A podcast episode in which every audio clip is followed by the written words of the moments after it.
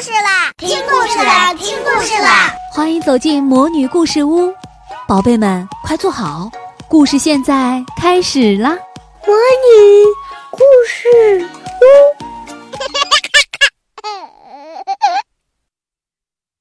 萤火虫的幸福庆典。期末考试在不知不觉中结束了。考试之前的那些天过得和平常一样，考试的时候也很轻松。也不知道是不是有了期中考试的经验，牛牛妈妈这一次没有跟牛牛说什么分数是命根的话。考完试的那天下午，牛牛妈妈倒是拉着安熊妈妈聊了起来。牛牛妈妈主要是问安熊妈妈为安熊准备了一些什么图书。因为花儿老师已经提醒了各位父母，无论是考试还是放假，阅读都不能中断呢。这比期末考试考多少分更重要。休息了几天之后，就迎来了期末庆典。说是休息，其实有很多人都没有闲着。不仅仅是花儿老师每天都在为期末庆典做准备。家委会的父母们在下班之后也会带着孩子们赶往教室，进行彻底的大扫除，擦玻璃、洗窗帘、清墙壁，连桌子腿都用抹布擦过三遍，地板用洗衣粉泡水拖了又拖，上上下下、里里外外都打扫得干干净净。期末庆典那天的早上，大伙儿走进萤火虫教室时，都觉得整间教室似乎又敞亮了一倍。黑板上写着“点亮自己，照亮他人，萤火虫班期末庆典”几个绿色大字，就连加窗帘的小铁夹子上都体现出萤火虫的风采，窗帘夹变成了萤火虫。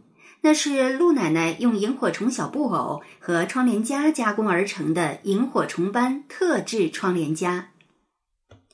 牛牛走进教室后，没有直接走到自己的座位上，而是背着书包满教室美滋滋的走了一圈，才回到座位上。牛牛陶醉地说：“真不愧是萤火虫教室啊！”身旁的安雄笑眯眯的直点头：“是啊，是啊。”在这样一间似乎闪着光的萤火虫教室里，期末庆典开始了。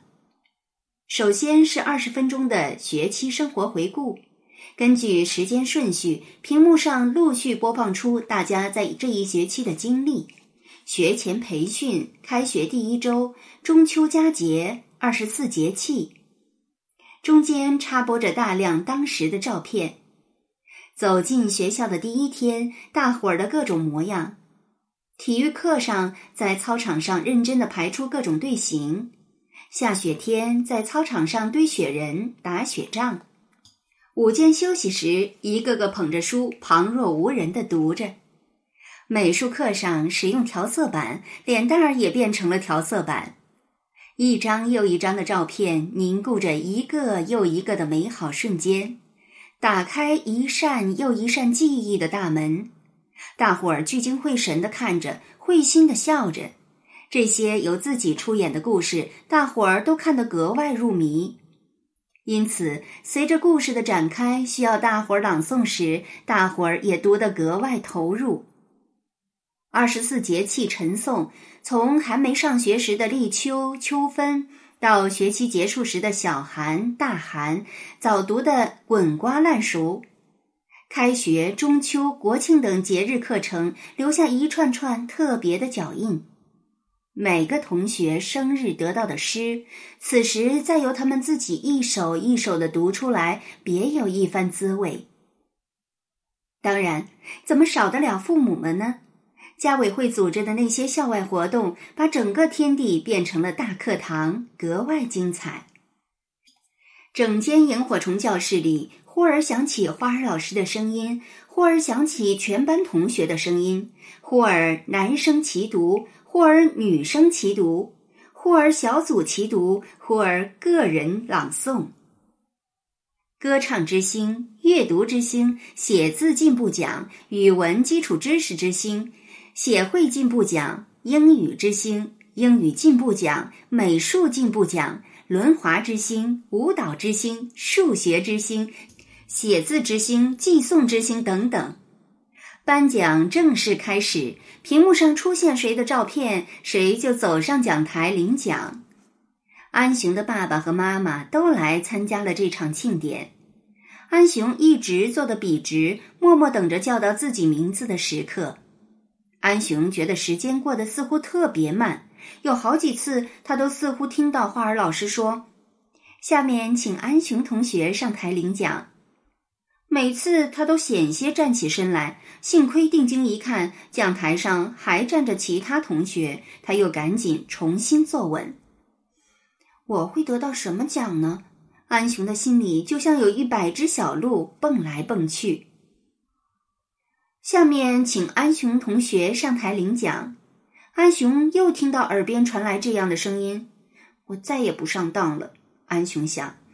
他还是直挺挺的坐着，两眼看着前方。他似乎看得很远很远，却又能感觉到爸爸妈妈都在看着自己的背影，只觉得后背麻麻的、痒痒的。安雄正想着，突然听到有人说：“喂，去领奖呀！”紧接着，他的袖子被人扯了一下。安雄偏头一看，是牛牛。牛牛催促道。你在发什么呆？老师叫你上台领奖呢！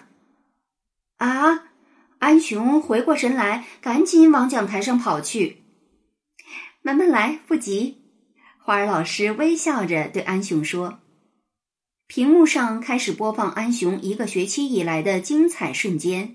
报名时，安雄紧紧牵着妈妈的手，大大的眼睛里写着好奇，也写着紧张。”说话有点结巴的安雄，脸蛋红红的，第一次做自我介绍。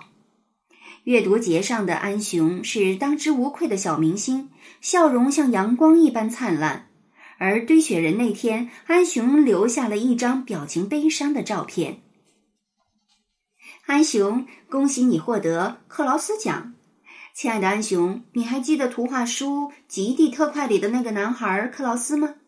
他沉默寡言，但是勇敢无畏，坚定真诚，就像你在漆黑的雪夜里独自去冒险的克劳斯，为了别人而深陷风雪中的克劳斯。花儿老师的声音就像一股美妙的泉水，又清又甜。亲爱的安雄，在这一学期，你获得了如下单项奖：英语进步奖、乐器之星、歌唱之星。阅读之星，花儿老师的声音就像一道明亮的阳光，暖洋洋的。听着花儿老师的声音，安雄的脸上浮现出一个梦幻般的笑容。安雄觉得身子轻飘飘的，腿软绵绵的，心甜蜜蜜的。花儿老师的声音又像很近，又像很远。眼前浮现的是爸爸妈妈的笑脸，是妞妞的笑脸，是大伙儿的笑脸，是同学、父母们的笑脸。安雄笑着，笑着，他不知道自己是怎么走下的讲台，不知道自己怎么走回了座位。牛牛催促安雄的时候，还是平时那个机灵的牛牛。可是轮到他自己上台领奖的时候，突然就像换了一个人。他的脚步慢腾腾的，似乎每一步都有千斤重。他的脸蛋儿红红的，害羞的一直低着头。站在讲台上，牛牛觉得自己的耳朵轰隆隆直响，根本听不清花儿老师在说什么，只是偶尔有几个词飘进他的耳朵：敢做敢当，潇洒独立，主见。当牛牛接过花儿老师递给自己的一张又一张奖状时，他觉得自己的手都僵硬了，简直捧不住那些奖状。总而言之，在领奖的过程中，牛牛觉得自己全身的血突然加速流动，从安静的小溪变成了奔腾的瀑布，而且所有的血一会儿全部涌上头顶，一会儿全部坠到双脚，一会儿全部流进双手。牛牛无法控制自己的血怎么流淌，所以回到座位后，又过了好久好久，他才算恢复了正常。更不正常的是牛牛妈妈，她早就泪流满面。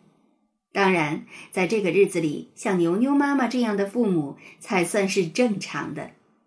比如林月楚的爸爸，他第一次参加萤火虫教室的活动，在林月楚领奖的过程中，他也几次偷偷去擦眼角的泪水。